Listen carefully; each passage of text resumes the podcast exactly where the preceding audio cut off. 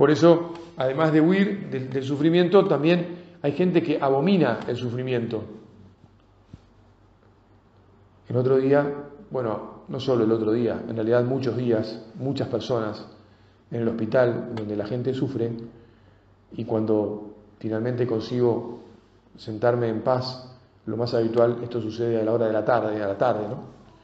Cuando ya los, los amigos se han ido, los médicos no pasan, las enfermeras solo controlan algunas cositas, ya han medicado, etc. Entonces se producen unos momentos en los que se puede hablar mejor con los enfermos.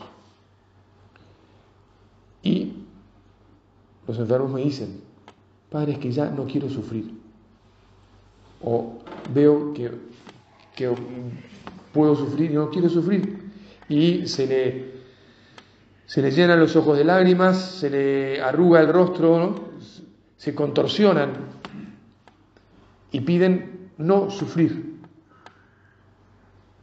Como te puedes imaginar, les doy el tiempo que necesiten para sobreponerse frente a esa representación que ellos se hacen del sufrimiento y la negación a sufrir. Pero después, como sacerdote, como persona que tiene la obligación de suscitar la fe y de ayudar a entrar por los caminos humanos que después se tornan divinos, porque lo humano y lo divino se entrelaza y no puede haber algo divino o sobrenatural que no sea, que no sea humano, procuro explicarles y transmitirles con, con todo el cariño posible para que lo acepten, que en realidad hay que pasar por el desierto, hay que pasar por el sufrimiento. Que el sufrimiento no es algo tan malo como nos lo representamos, como él lo está imaginando. O ella, él o ella. Esto es indiferente. Le pasa a los hombres y a las mujeres. También le pasa a los parientes. No quieren que su ser querido sufra. No te digo nada cuando el ser querido es un hijo, o bueno, un esposo, o alguien uno está especialmente unido. A veces la gente incluso está más dispuesta a sufrir en carne propia que que sufra el amor de su vida. Bueno, sin embargo, Jesús, te pedimos ahora que nos ayudes a, a comprender que el sufrimiento no es algo malo, es verdad que no es algo creado por Dios, como ya lo dije, pero siendo una consecuencia de nuestra miseria, ahora pregúntate vos, ¿por qué no es malo? ¿No? Padre que el sufrimiento no es malo. No puede ser.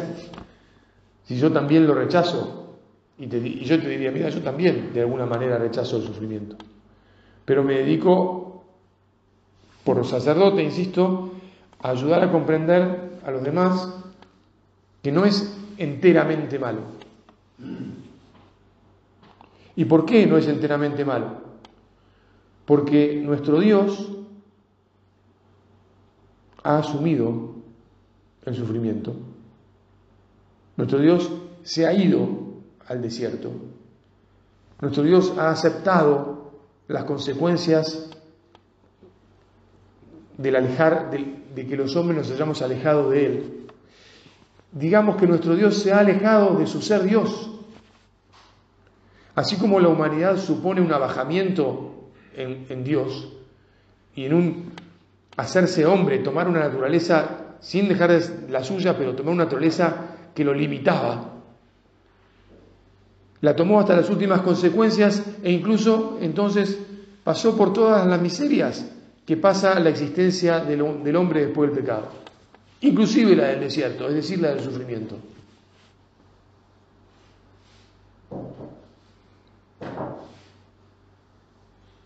Dios, que no es ni el responsable ni el culpable de que existe el sufrimiento, lo abraza, lo busca.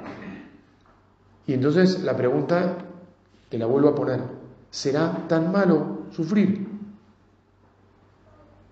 O por lo menos, digamos así, antes de que él lo, haya, lo hubiera buscado, antes de que lo hubiera abrazado, antes de que hubiera, se hubiera hecho uno con el sufrimiento, porque Jesús, dice la Escritura, se hizo pecado, es decir, se hizo la razón más grande del sufrimiento y se hizo, por lo tanto, el sufrimiento mismo.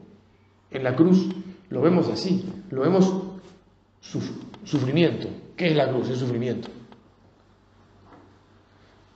Antes tal vez no tenía razón de bien, pero una vez que Dios lo asume y lo vive de este modo, Señor, ¿acaso yo me voy a negar a sufrir? Mira, yo entiendo, y a mí también me pasa, que le queremos quitar el cuerpo, que lo esquivamos, que tratamos del modo más inteligente de pasarla bien, o, dicho de la otra manera, de no pasarla mal aquí. Pero nos equivocamos un poco cuando le esquivamos del, del todo y siempre y no queremos saber nada, porque no es lo que hizo Jesús. Si bien en su vida no hubo solo sufrimiento, sí supo, como acabamos de decir, empaparse, encarnarse en el sufrimiento. Por lo tanto, Señor, le has cambiado el sentido. Y entonces hay otra pregunta muy importante que nos tenemos que hacer y es, ¿puede el hombre liberarse del sufrimiento? La pastillita de la eterna eh, salud, ¿no? O de la eterna juventud, ¿es algo alcanzable? ¿Es posible? Dicen, dicen, a ver, no lo dicen así este, explícitamente, pero pretenden que sí, ¿no? Lo que el mundo, la humanidad hoy por hoy, la humanidad desarrollada, este, vive en la, en la pretensión de que no falta mucho para que se acaben los sufrimientos. Es ridículo eso. Incluso porque además en general son científicos que están en relación con, con, los límites de la ciencia, ¿no? Son científicos que están en relación con los límites de la ciencia los que mienten, es decir, los que se mienten a sí mismos para seguir teniendo algo que hacer y, nos mienten a todos nosotros para que sigamos poniéndole plata y sigamos creyéndonos que efectivamente ese es el proyecto al que hay que ir, ¿verdad? El proyecto de encontrar la cura de todas las enfermedades, el proyecto de encontrar la prevención de todas las dificultades, el proyecto de que vamos a ser eternamente jóvenes y impresionantes y, ¿no? y que vamos a mantener la calidad de vida y que, bueno, y, claro, y que no, no, no vamos a morir en última instancia, es lo que está, la creencia que está detrás de todo eso. Pero todo eso es falso, es mentira. En última instancia no se lo cree nadie. Y te sugiero que delante de Jesús, que nos escuche del sagrario, sugiero que te digas a vos mismo, es mentira. Y con esto no quiero decirte que si es mentira, entonces despreocupate, tratate mal, este, insano, fumá, etc. No, no estoy diciendo toda esa... Eso, eso es ridículo. O sea, buscate sufrimientos y no. Sin sentido, no. Lo que quiero decir es que el descanso eterno, la vida eterna, la felicidad perfecta, no es la que vamos a conseguir nosotros por, nosotros mismos o, por nuestra inteligencia limitada, sino la que Dios nos ha regalado desde siempre y que nunca nos retiró. Los que se fueron del paraíso fuimos nosotros. Dios siempre mantuvo preservado el paraíso para nosotros y vino a buscarnos y pasó por el sufrimiento para poder volver allí. Entonces, con esta meditación lo que te quiero plantear es, atrévete a abrazar los sufrimientos que esta vida invariablemente, de algún modo u otro, pondrá delante tuyo.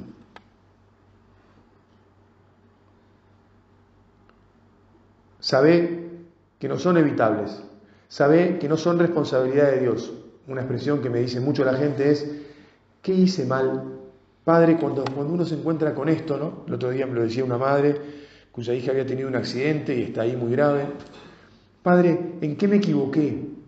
¿Qué hice mal para tener que pasar por esto? Bueno, nada. O, o todo, digamos. A ver, vos, no sé, todos los hombres a lo largo de todos los tiempos hemos hecho cosas mal.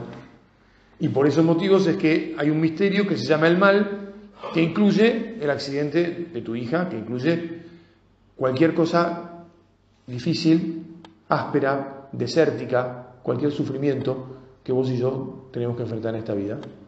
Aunque más no sea un, dolor eh, de ciática.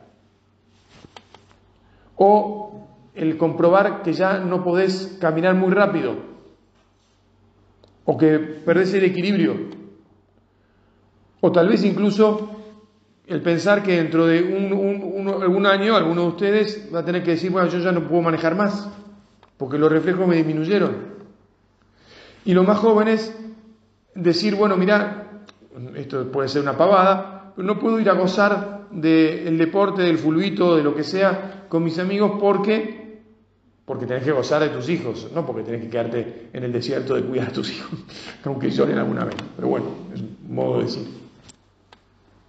A veces uno prefiere determinadas cosas y, se termina inventando que las otras que, son maravillosas también y muy buenas, lo, no sé, le quitan su, su manera de, descansar o de divertirse, de pasárselo bien. Hasta nos inventamos sufrimientos. Somos tan torpes que en vez de, de decirle, Señor, lo que vos pongas por delante en mi vida, eso voy a tratar de abrazarlo con tu gracia, con tu amor, con el amor que vos me des, para crecer, para estar preparado para seguir viviendo y para en el fondo prepararme para después gozar con vos de todo lo que tenés preparado para mí. Porque el sufrimiento, ¿qué sentido tiene? Tiene el sentido de la purificación, tiene el sentido de la preparación, tiene el sentido de quien se alista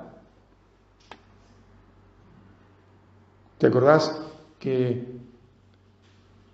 se está aquella parábola en la que un señor tenía preparada sus bodas, o la boda de su hijo, y, dice, está todo listo, anda a, buscar a los invitados, le dice a sus sirvientes, y los invitados todos se excusan.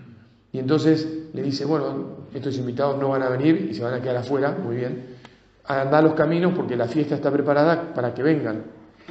Y claro, entre los que estaban por los caminos entra uno que no, que no estaba preparado, porque estaba por los caminos. Y a ese que no estaba preparado, ¿te acordás que el Señor le dice, ¿qué haces acá sin el traje adecuado? Y el hombre se quedó callado.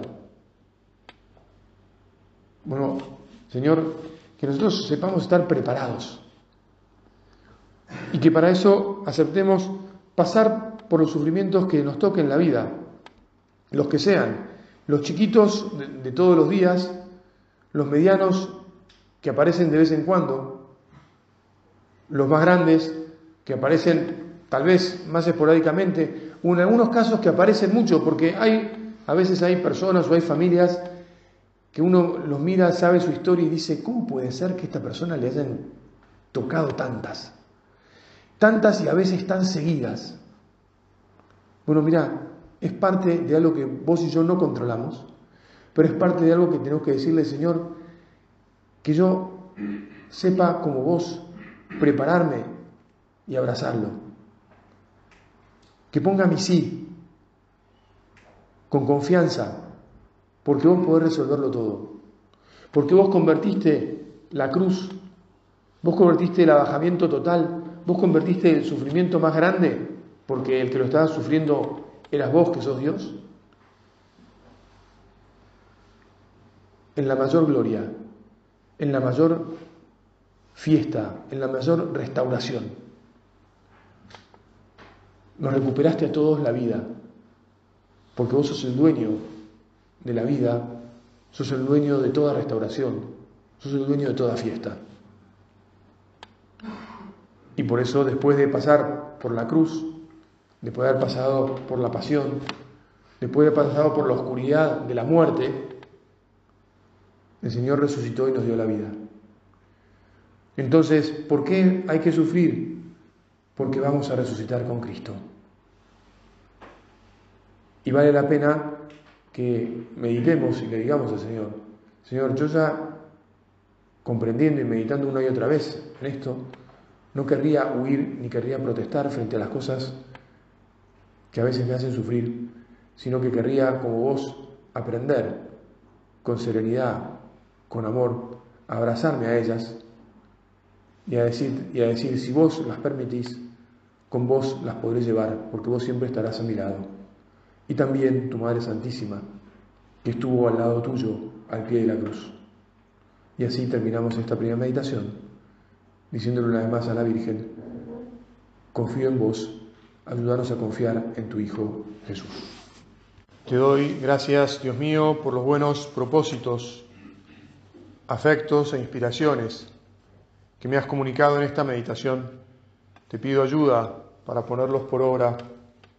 Madre mía Inmaculada, San José, mi Padre y Señor, Ángel de mi guarda, intercedan por mí.